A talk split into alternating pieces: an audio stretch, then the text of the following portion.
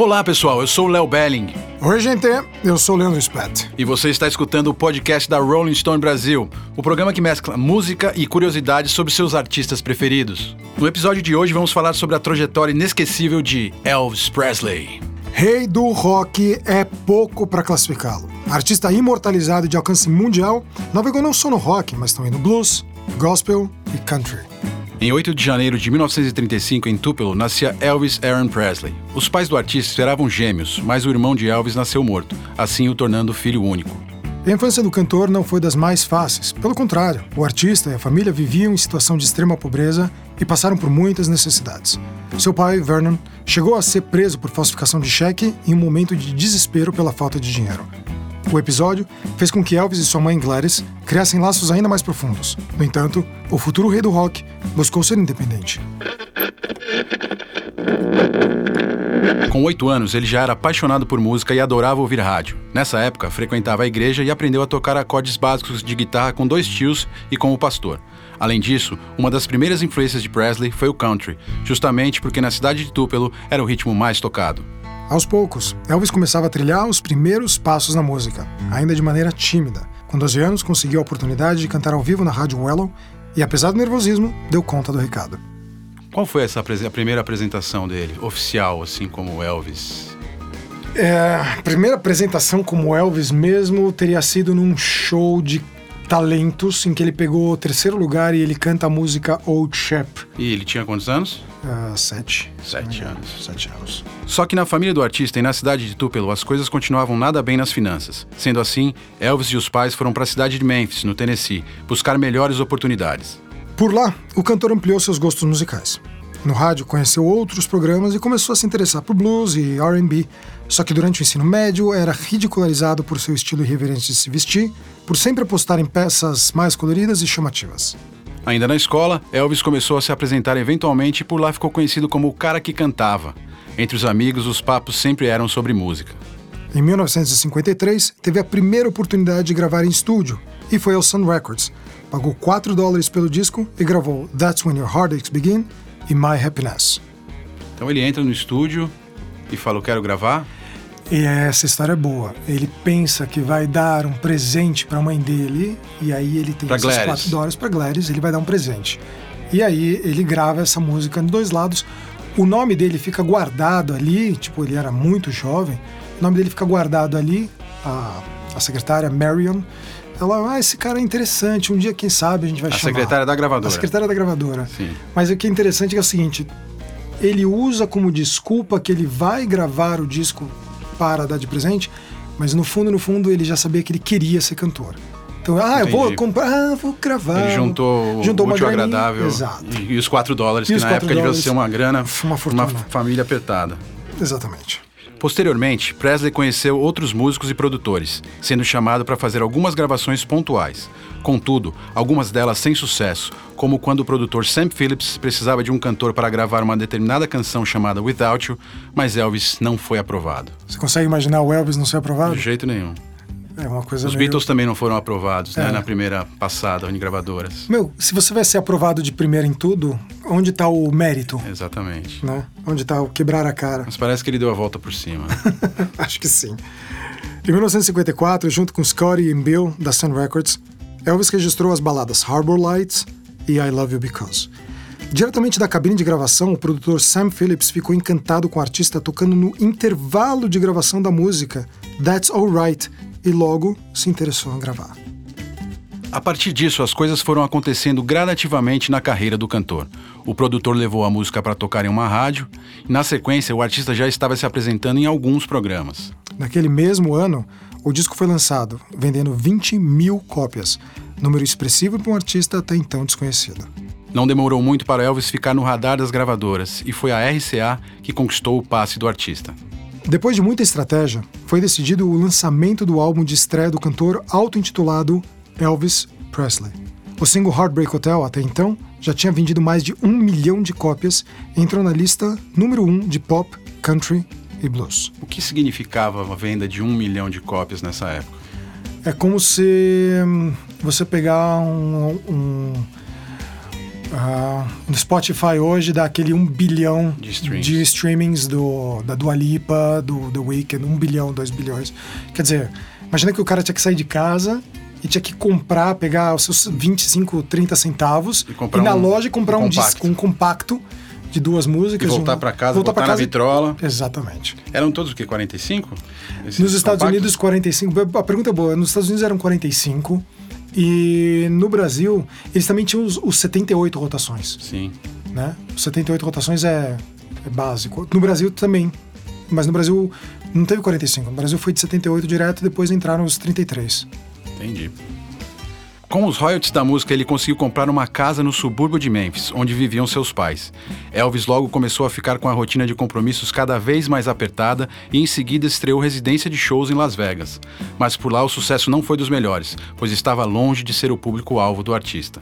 Foi com os singles I Want You, I Need You, I Love You e Hound Dog, performados no programa Milton Berle, na rede de TV NBC, Rebolando e Dançando, que foi destaque negativo de crítica na imprensa norte-americana. Na época, o cantor chegou a se defender e disse que não entendia tamanho espanto das pessoas em vê-lo dançar. Pouco tempo depois, Presley seguiu divulgando e lançando suas novas músicas em apresentações de diversos programas de TV. Em uma de suas aparições, cantou Hound Dog durante uma apresentação cômica, vestido de fraque para um cão da raça Basset.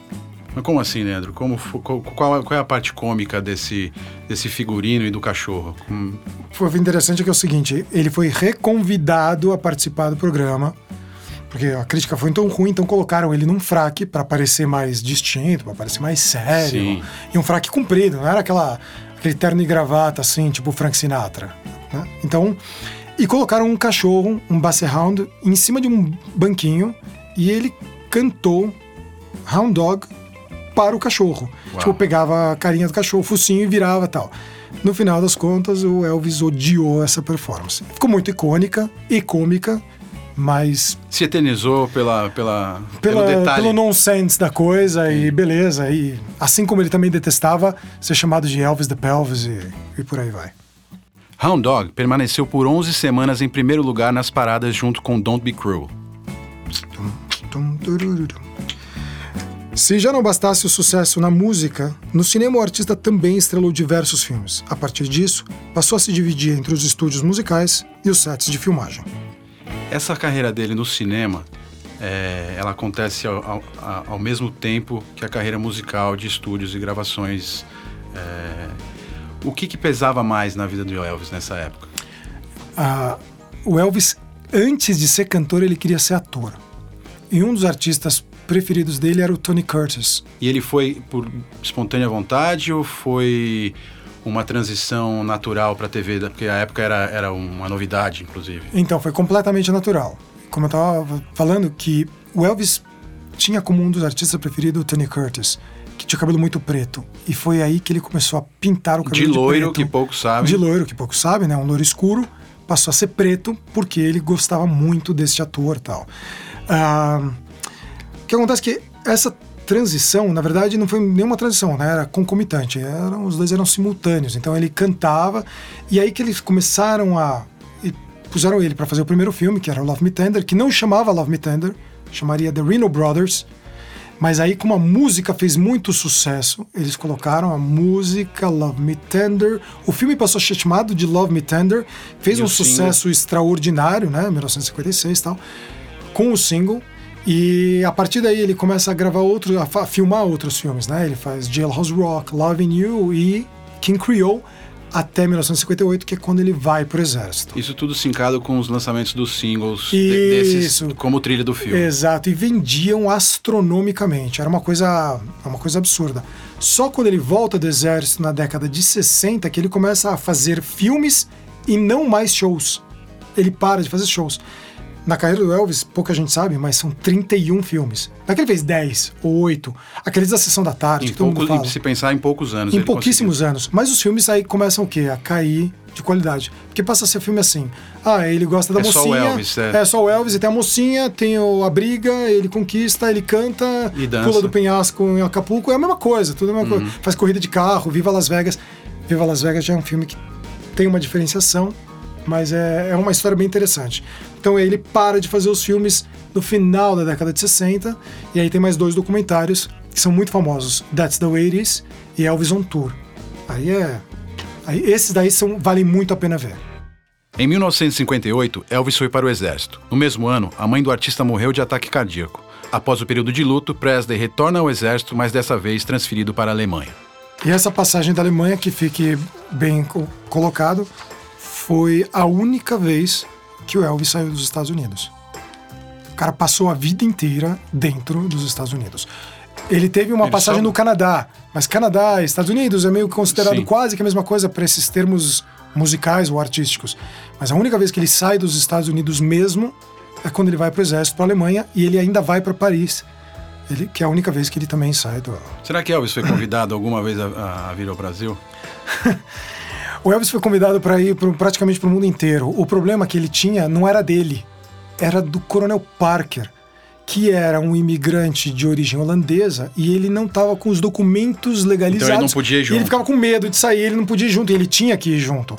Então ele convenceu o Elvis a não fazer shows em nenhum lugar fora dos Estados Unidos. Vocês conseguem imaginar se, o, se foi o maior artista vendedor de discos da história, estando dentro dos Estados Unidos, imagina o que ele teria feito se ele pudesse ter Mundo feito afora, né? shows no Japão, que é um dos maiores, hum. são os maiores amantes do Elvis no Japão ou na Europa ou até mesmo aqui na América do Sul. Afastado presencialmente da carreira artística na Alemanha, Elvis escrevia cartas para a então namorada Anita Wood e seguia com compromissos normais como soldado. Por lá, foi o primeiro contato do cantor com drogas. Com a influência de um sargento, o ator começou a ingerir comprimidos para se manter acordado em operações e conseguir manter o peso. Foi nessa temporada na Alemanha que o artista conheceu Priscilla Boulier. Com o fim do serviço militar, o cantor retornou aos Estados Unidos e logo lançou o single Stuck on You, Fame and Fortune foi um sucesso imediato. Aliás, eu devo falar uma coisa: ele volta para os Estados Unidos, aí é demais. Essa é uma das melhores passagens. E ele é convidado a participar do The Frank Sinatra Show em Miami, no Hotel Fontainebleau. E aí, não é só o Frank Sinatra que está lá para receber ele. Tem toda aquela turma do Rat sim, Pack. Sim, Rat né? Pack. O, o Joey Bishop e a Nancy Sinatra, se não me engano, está nesse show. E aí ele canta nesse show a própria Stuck on You, e aí ele faz um dueto com o Frank Sinatra o Frank Sinatra canta Love Me Tender, do Elvis, e o Elvis canta Witchcraft, do Frank Sinatra.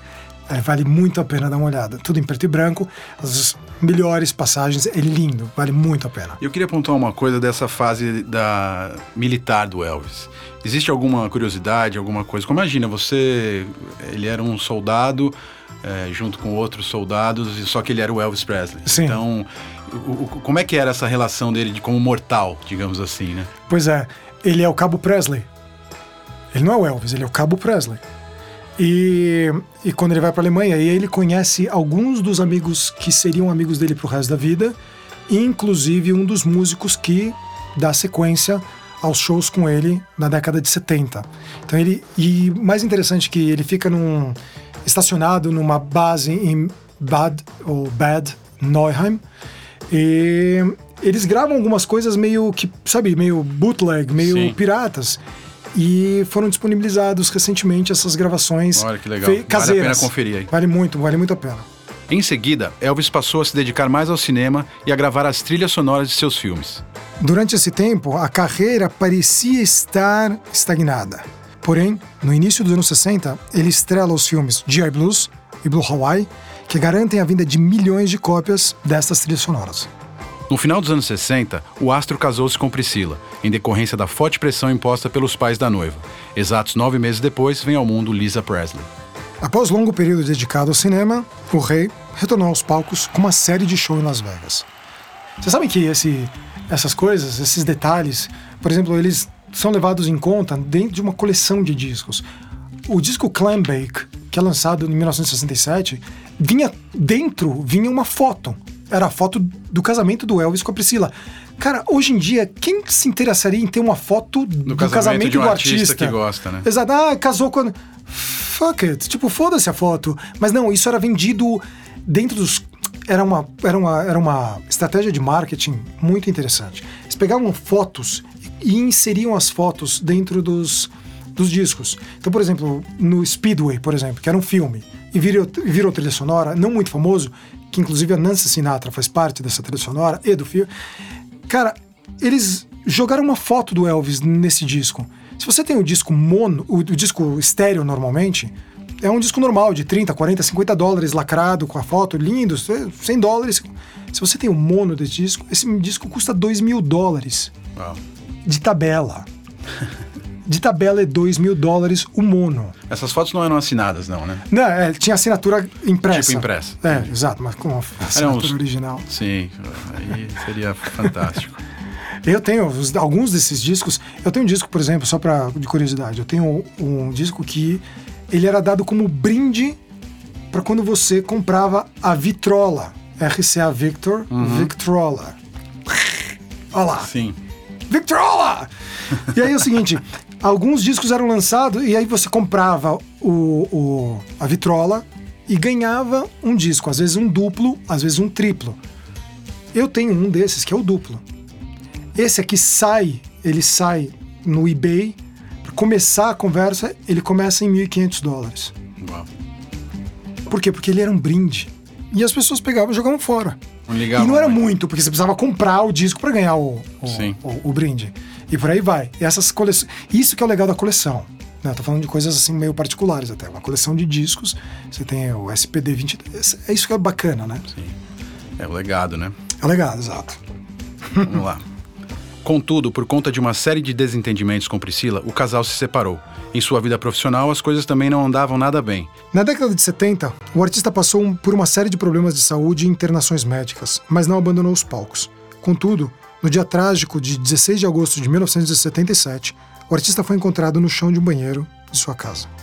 Várias tentativas de reanimá-lo foram feitas durante o caminho ao hospital, mas todas sem sucesso. A causa da morte do cantor foi arritmia cardíaca.